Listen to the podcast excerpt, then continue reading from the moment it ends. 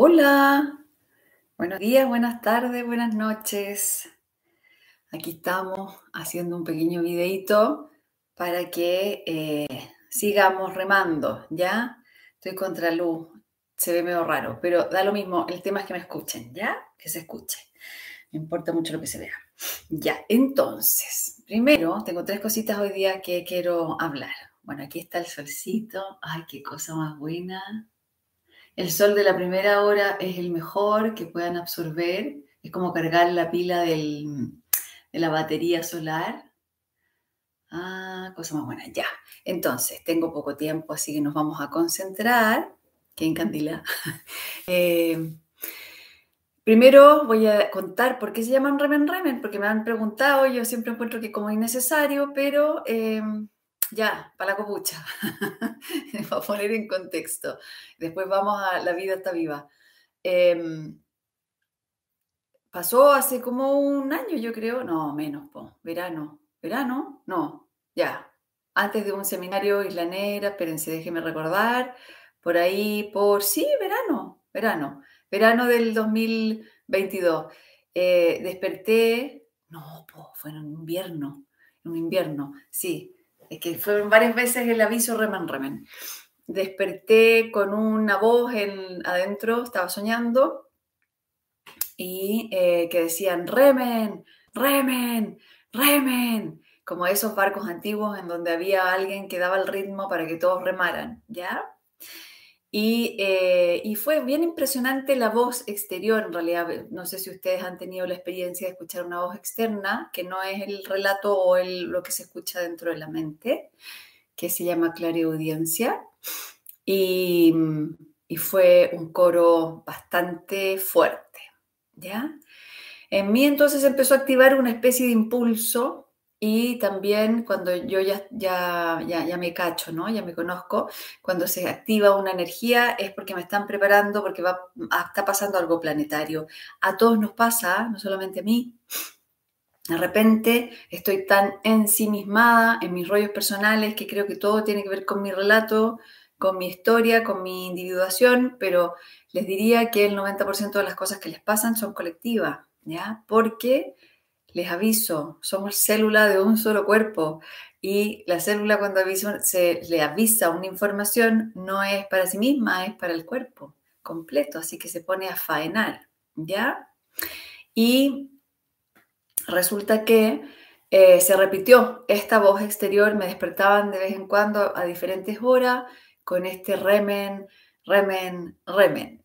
Y después entendí que los tiempos se estaban acelerando en el trabajo que nos, que nos invita hacia el interior, a prepararnos, a eh, hacer un montón de ajustes, sobre todo yo diría a nivel de creencias de liberación, que lo estamos haciendo hace siglos, pero que se juntó materia, ¿no? Se juntó, se juntaron ramos. Es como Em, el, final de los, exámenes grandes, ¿no? Los exámenes, ¿cómo se llaman en el colegio? Los coeficientes 2 son dobles. Y yo digo que son dobles porque son para nosotros en la 3D y para nuestro nosotros en la otra dimensión que es el guía. Entonces son pruebas espirituales eh, importantes que pareciera que me los pudiera saltar porque involucran mucha soledad, ya autonomía. Vamos a ponerle a ese sentido la soledad, autonomía. Entonces aparecieron símbolos como el arca, el arca de Noé, después mensajes que decían, ustedes son el arca, ¿ya? Em, y entendiendo que tenemos la sabiduría dentro y que estamos traspasando etapas en donde vamos a tener que ir a esos archivos de sabiduría, sacarles el polvo la telaraña y también los cierres, las, clausuras de esos libros propios, que es acceso a la cach, cachico, que es acceso directo que tenemos nosotros los humanos para ir a hacer el proceso de la conciencia. Es como lo mismo que cuando voy a dar un examen, necesito ir a mis libros y estudiarlos nuevamente, abrirlos eh, para acceder al conocimiento. Entonces estamos recapitulando, muchos de nosotros estamos viendo con ojos claros todo lo vivido. Eh, los que no los van a volver a llevar a todo lo vivido, así que van a tener repeat en su vida, o sea, escenarios muy parecidos a antiguas pruebas donde no pudieron traspasarlas. entonces la vida es redonda y la vida está viva, ¿ya? Eh, y quiero, eh, bueno, por, eso, ¿no? El remen remen es eso, es una alarma que se prendió en mí y se prendió en muchos y me piden esta asistencia de poder estimular, lo, avisar por donde vamos viajando y poder concentrar la visión y la energía en lo medular. ¿Ya? Eh, aquí está alguien, ya, aquí me ponen las preguntas, ¿ya? Hola Carola, Marieta Luz y Cuidele, Cuisele, Cuisele. Ya, bueno. La, este, este videito se llama La vida es vida, eh, está viva, porque muchas veces nosotros eh, podemos distinguir claramente cuando estamos en, eh, en modo marcha muerte y en modo marcha vida, ¿ya? la indiferencia, las clausuras del interior, la insensibilidad, todo eso corresponde a los, en el vehículo físico al cambio del neutro. Así, y se queda parado el auto si están en neutro, ¿sí o no? Y por más que aceleren, eh, no avanza ni retrocede, ahí se queda gastando motor además. ¿ya?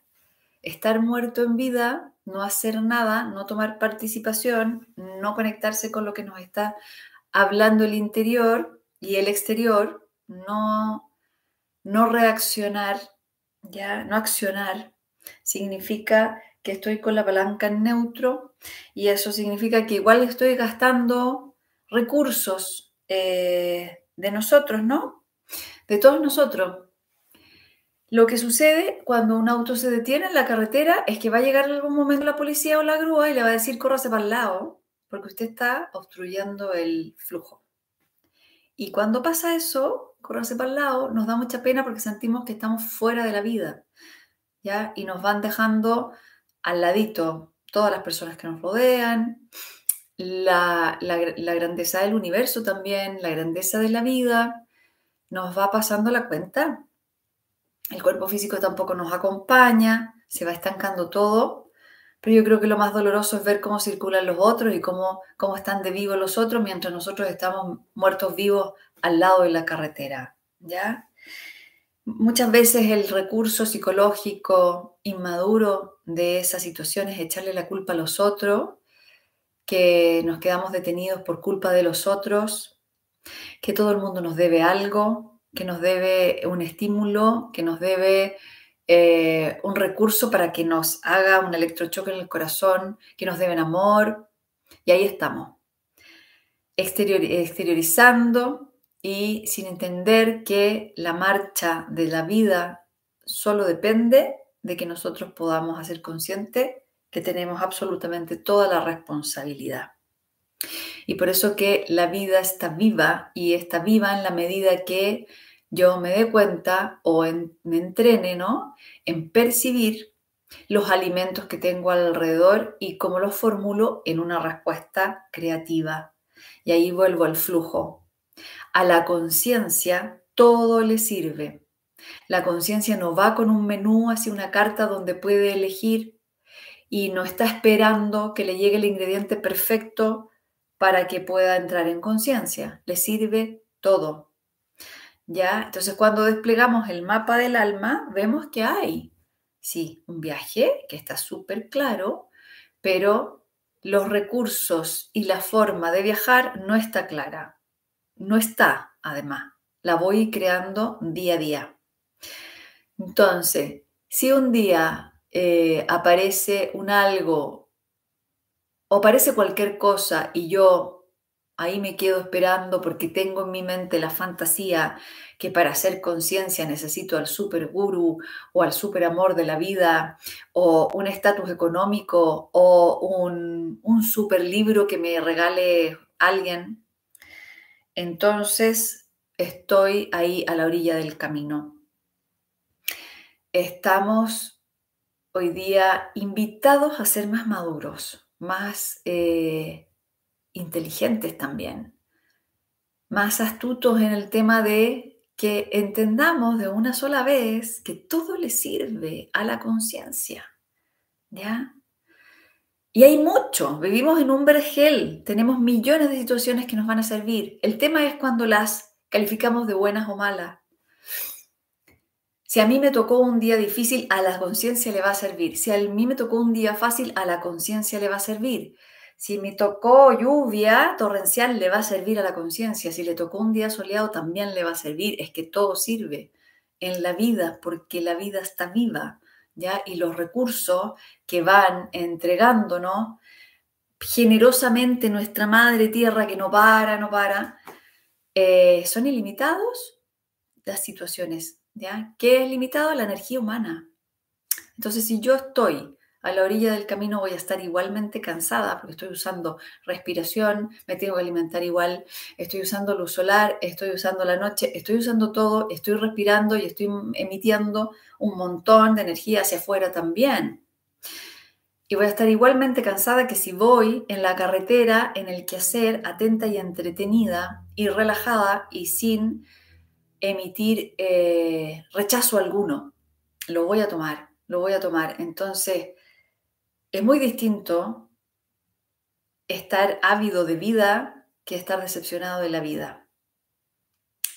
Por favor, mírense cuánto rato están dentro de la decepción y cuánto rato están dentro del agradecimiento. Y así, solo así, van a poder experimentar el trabajo de la conciencia. ¿ya? al alma, lo voy a poner en otro idioma, al alma todo le sirve. Está fascinada, fascinada en todos los momentos, incluso cuando tiene una pata al otro lado de la muerte, ahí, entre la vida y la muerte. ¿ya? Una vez yo percibí a mi alma fascinada en un momento extremo y dije, ¿esto qué es? Y ahí el alma me pudo decir a través del guía, fantástico, Cote, porque ahora vamos a poder hacer tal, tal, tal cosa, y esto y lo otro. Y entonces se prendió entero en mí un impulso, una inspiración espiritual para salir de esa situación. Y es que no estaba saliendo, la estaba viviendo. Y la convertí en, un hecho histórico, o sea, se convirtió en un hecho histórico. Podría haberla pasado de alto o podría haberle encargado mi, eh, mi momento a otro. Oye, hazlo por mí, porque no puedo, porque esto es demasiado grande para mí. Y ahí no me llevo los honores y tampoco abro herramientas de vida, ¿ya? Ay, desde Argentina, besito para nuestros hermanitos argentinos, Cote, te sigo, ¿ya? Ya, pero háganme preguntas. Yo agradezco todos los amores ahí, son correspondidos y los guardo en mi corazoncito. Pero si tienen preguntas, ¿ya? Voy a poner un ejemplo, un ejemplo real de lo que sucedió cuando entendí lo que es estar vivo, ¿ya? Lo que es estar viva. Eh, que de repente se, se pone muy nítido. Mientras más álgida la experiencia, es porque están recibiendo más ayuda, más, más, más nitidez, ¿ya? A mí me pasó, hace, esto lo cuento en los talleres también porque es muy gráfico, em, que tiene que ver directa relación cómo eh, nos enamoramos de la vida, estar amando la vida. Estamos fascinados porque estamos vivos y no, eh, y no sacamos el poto a la jeringa, como se dice acá, ¿ya? Me pasó en un momento que estaba muy eh, en una situación económica y en una situación emocional, familiar muy álgida. No voy a dar detalles, pero les puedo relatar el momento. Iba en una micro en un transporte público después de haber tenido una conversación con uno de, nunca he tenido jefes, pero era uno de mis empleadores, yo daba clase de yoga y era el dueño del centro y le había pedido un, adelanto, un aumento, un adelanto. No llegaba a final de mes, mis hijos eran chicos, eh, mi pareja estaba recién contratado, así que eh, y habíamos pasado una cesantía de él bastante larga y yo con las dos criaturas chicas, guaguita, no me atrevía a dejarlos ni en una sala cuna, ni en un jardín infantil para poder trabajar, sino lo que, lo que hacía, porque tenía un bebé en ese momento. Mi hijo menor era bebé. Todavía estaba, estaba con la lactancia, que me costaba un montón, además, que le ponía en empeño porque yo vivía estresada en ese momento y la leche materna no me fluía. Así que más encima tenía el estrés de relajarme. Tenía que obligarme a relajarme para poder darle la pechuga de la noche, por lo menos, a la criatura y traspasarle todos los probióticos y toda la, información maternal. Ay, qué chiste, somos muy divertidos y pues toda la vida tragicómica. Bueno, entonces yo era profesora de yoga y tenía que relajarme y resulta que era final de mes y ya mi cartera la daba vuelta y solo tenía 300 pesos. Eh, en este momento 300 pesos no es nada, pero para ese momento era para, comprar un litro de leche, para poder hacer algo para la noche. ¿ya? Llevaba días ya pasando hambre, eh, concentrando la comida para los niños y tomando agüita con azúcar en la noche para que poder dormirme porque me daba fatiga. ¿ya? Llevábamos una semana así más o menos. Entonces era una situación extrema. Yo no tenía familia en ese momento, ahora tengo mi familia de la luz. Y eh, porque hubo un quiebre doloroso, estaba absolutamente sola en el mundo, según yo, estaba sola, viste ahí el drama, ¿no? Entonces toda la película era perfecta para pisar el palito de esto es mucho para mí. Y iba en la micro y resulta que eh, iba llorando, pero iba llorando de rabia conmigo iba en una reflexión altamente destructiva, ahí me estaba matando, ¿no? Entonces iba reflexionando de cómo yo había sido tan irresponsable siendo una profesional, porque estudié diseño gráfico en la universidad, y pero me había salido del rubro para hacer clases de yoga porque tenía más que ver conmigo, cómo era de así, de irresponsable, de, em, de negligente, de basura, en el fondo me estaba basureando y resulta que la micro choca, se te pega un topón con la otra micro y me para en seco el pensamiento y mi guía me hace así con la mano, ¿viste? Esto, ah, los guías guían la, visión también o la atención y me hace mirar un cartel eh, enorme donde estaba, eh, eh, eso, esos carteles, gigantografías para tapar las construcciones de los edificios, cuando los pintan. Entonces era un lienzo enorme en donde estaba María Madre la Virgen María con el niño Jesús mirándolo así, en un estado de amor absoluto. Y ahí yo siento que hay una voz enorme afuera de mi cuerpo, que eso es la clareaudiencia, que también lo pueden sentir adentro, da lo mismo, y me dice, tú te amas igual. Es como, bueno, es, es mi cerebro que interpreta ese mensaje, ¿no? Tú te amas igual. Y ahí está en llanto, de devocional porque me abracé y me quise igual en esa torpeza humana o en esa debilidad o en ese encuentro, da lo mismo. En ese momento me amé igual y amé la vida tal cual como se estaba manifestando en esa supuesta película de terror. Y me acuerdo que me puse a llorar y las personas que estaban al lado pensaron que me había impactado por el pequeño choque, porque a veces un pequeño choque me empezaron a hacer cariño, más encima, papá, eh, más bendiciones, ¿no? Entonces había una mujer que me hacía cariño en la cabeza, la señora que estaba acá al lado me, hacía así en la carita y otro señor me golpeaba el hombro y me decían, ¿quién tiene, ¿quién tiene agüita? En ese momento no existía el COVID, así que había una botella chupeteada de agua, lo mismo, me dieron agüita, tomé agüita.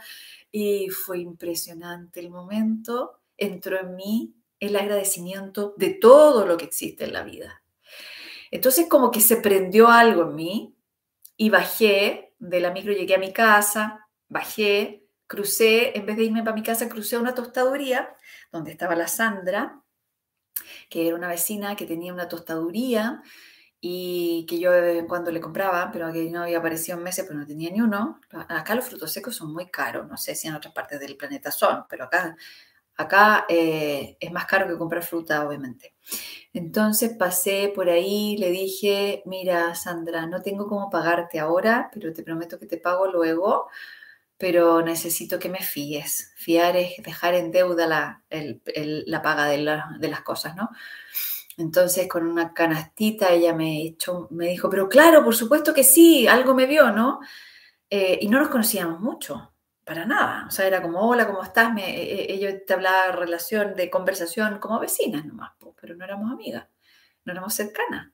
Y ella me becó ahí, me, me fió un canasto lleno de alimento, cosas que no habíamos probado nunca con los niños, así como dátiles, eh, no sé, unos porotos increíbles, unos garbanzos exquisitos. Llegué a la casa y hice un banquete de agradecimiento. Desde ahí en adelante, gracias a ese suceso maravilloso, cada vez que me aprieta el zapato, digo, uh, aquí tengo una oportunidad.